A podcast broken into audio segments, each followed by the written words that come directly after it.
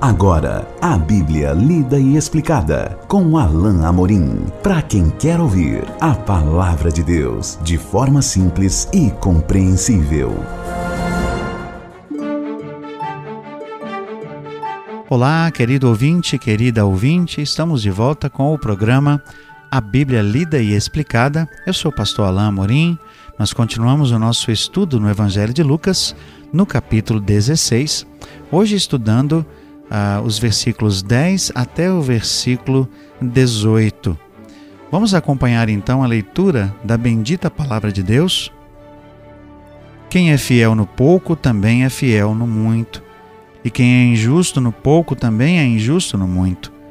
Se, pois, não vos tornastes fiéis na aplicação das riquezas de origem injusta, quem vos confiará a verdadeira riqueza? Se não vos tornastes fiéis na aplicação do alheio, quem vos dará o que é vosso? Ninguém pode servir a dois senhores, porque ou há de aborrecer-se de um e amar ao outro, ou se devotará a um e desprezará ao outro. Não podeis servir a Deus e às riquezas. Os fariseus, que eram avarentos, ouviam tudo isso e o ridicularizavam. Mas Jesus lhes disse: Vós sois os que vos justificais a vós mesmos diante dos homens mas Deus conhece o vosso coração, pois aquilo que é elevado entre os homens é abominação diante de Deus. A lei e os profetas vigoraram até João. Desde esse tempo vem sendo anunciado o evangelho do reino de Deus e todo homem se esforça por, a, por entrar nele. E é mais fácil passar o céu e a terra do que cair um tio sequer da lei. Quem repudiar a sua mulher e casar com outra comete adultério e aquele que casa com a mulher repudiada pelo marido também comete adultério.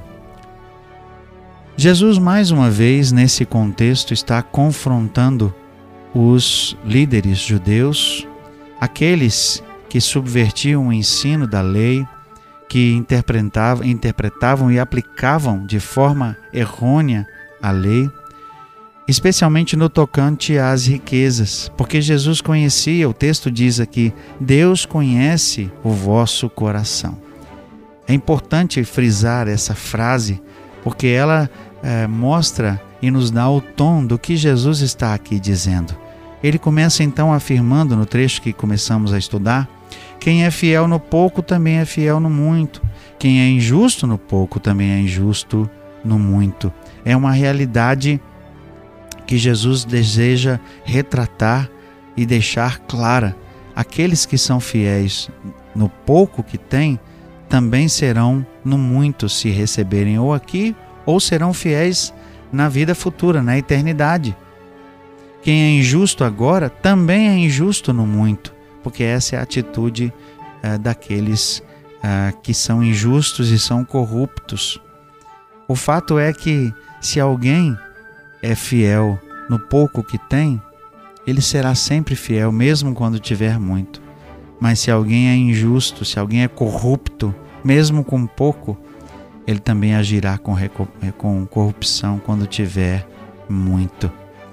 E ele continua então, verso 11: Se, pois, não vos tornastes fiéis na aplicação das riquezas de origem injusta, e aqui ele retoma um tema da parábola que ele havia acabado de proferir, quem vos confiará a verdadeira riqueza? Jesus está dizendo. Qual é a verdadeira riqueza? A verdadeira riqueza é a das coisas espirituais. A riqueza de origem justa é a referência ao dinheiro do mundo, às coisas, aos bens desta terra. O fato é que Jesus estava dizendo que era um reflexo da vida espiritual o modo como se utilizava as riquezas, o modo como se gastava o dinheiro modo como se via o ter dinheiro, o possuir dinheiro e o seu gasto. E Jesus condenava aquela geração porque eles até mesmo é, chegavam a dizer que os seus bens eram um corban, ou seja, dedicados a Deus e deixavam de cuidar dos próprios pais. E Jesus vai chamar a atenção aqui no final do nosso trecho, não podemos perder isso, ele vai chamar a atenção para a própria lei e o fato de que a lei precisava ser obedecida. Então, ele continua a reflexão no verso no verso 13: Ninguém pode servir a dois senhores, porque ou há de aborrecer-se de um e amar ao outro, ou se devotará a um e desprezará o outro. Não podeis servir a Deus e às riquezas. Eram dois elementos absolutamente opostos e incompatíveis. Ou a pessoa serve a Deus e o dinheiro também é usado para servir a Deus, o dinheiro também é, se sujeita, se submete e o seu uso se submete à vontade de Deus, ou a pessoa vive para o dinheiro e não vai servir a Deus. Não existe condição de conciliar uma pessoa que, que vive para se enriquecer e busca apenas ser rica e uma vida genuína com Deus. Essa busca é, pelo dinheiro é irreconciliável com a busca pela, é, com a busca por Deus. É isso que Jesus está ensinando.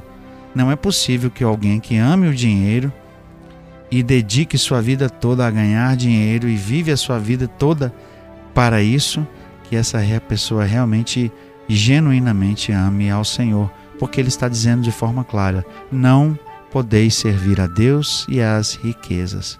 Ou se serve a Deus com as riquezas, ou se serve às riquezas sem Deus. É claro esse ensino aqui. E o verso 14 então toma o fato de que Jesus, e, Lucas aponta para isso, é, que Jesus estava aqui confrontando os líderes judeus, os fariseus que eram avarentos. Eles eram avarentos, eles tinham amor ao dinheiro. Eles gostavam de dinheiro e muitas vezes deixavam de servir a Deus e não tinham seu coração nas coisas de Deus por causa do dinheiro. Os fariseus, que eram avarentos, ouviam tudo isso e o ridiculizavam. Ou seja, eles estavam fazendo pouco caso do que Jesus estava dizendo.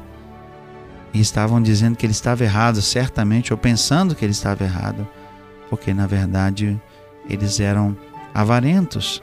Jesus então lhes disse: Vós sois os que vos justificais a vós mesmos diante dos homens, mas Deus conhece o vosso coração, pois aquilo que é elevado dentre os homens é abominação diante de Deus.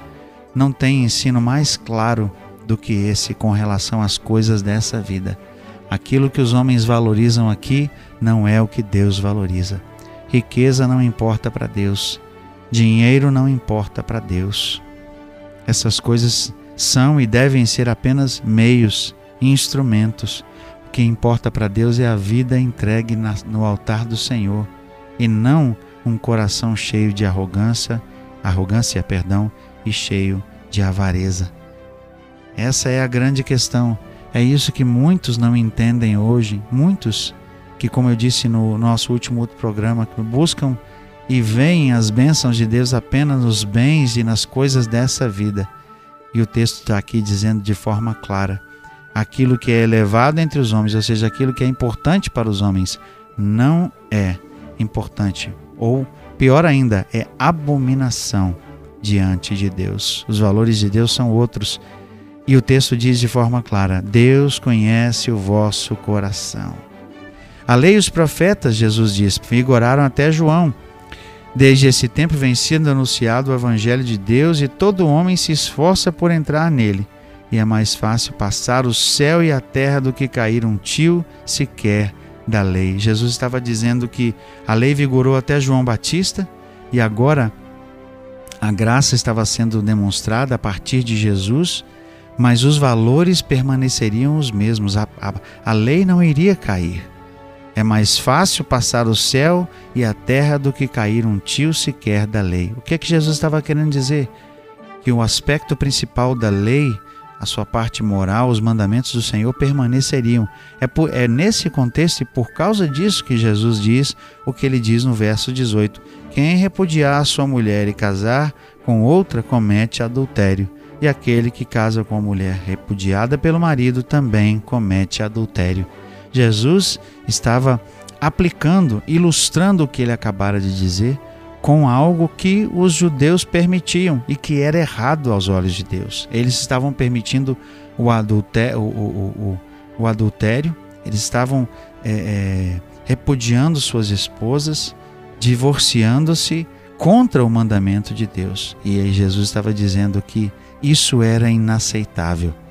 Jesus conhecia os seus corações, Deus conhece os seus corações. Isso era inaceitável. Era inaceitável que eles tolerassem coisas que eram contra a lei, enquanto ah, ao arrepio da lei fizessem coisas é, inimagináveis, coisas que Deus abominava. Por isso o texto diz de forma clara: aquilo que é elevado entre os homens, aquilo que é correto, aquilo que é importante para os homens, é a abominação diante de Deus. O que é correto para Deus, meus caros ouvintes, é o que esse texto deixa claro: a obediência ao Senhor, a obediência à palavra de Deus, a obediência aos mandamentos do Senhor. Era isso que os judeus estavam, os líderes judeus estavam fazendo, eles estavam desobedecendo à lei e estavam fingindo que a estavam obedecendo, quando seus corações eram cheios de avareza, cheios de imundícia, cheios, cheios, perdão, de pecado. Chegamos ao final de mais um ensino, de mais um trecho da palavra de Deus, em Lucas capítulo 16. Nós vamos continuar o estudo desse capítulo no nosso próximo encontro. Até lá, que Deus abençoe a sua vida. Acesse agora nossa plataforma e baixe os podcasts www.rede316.com.br. A Bíblia lida e explicada com Alain Amorim.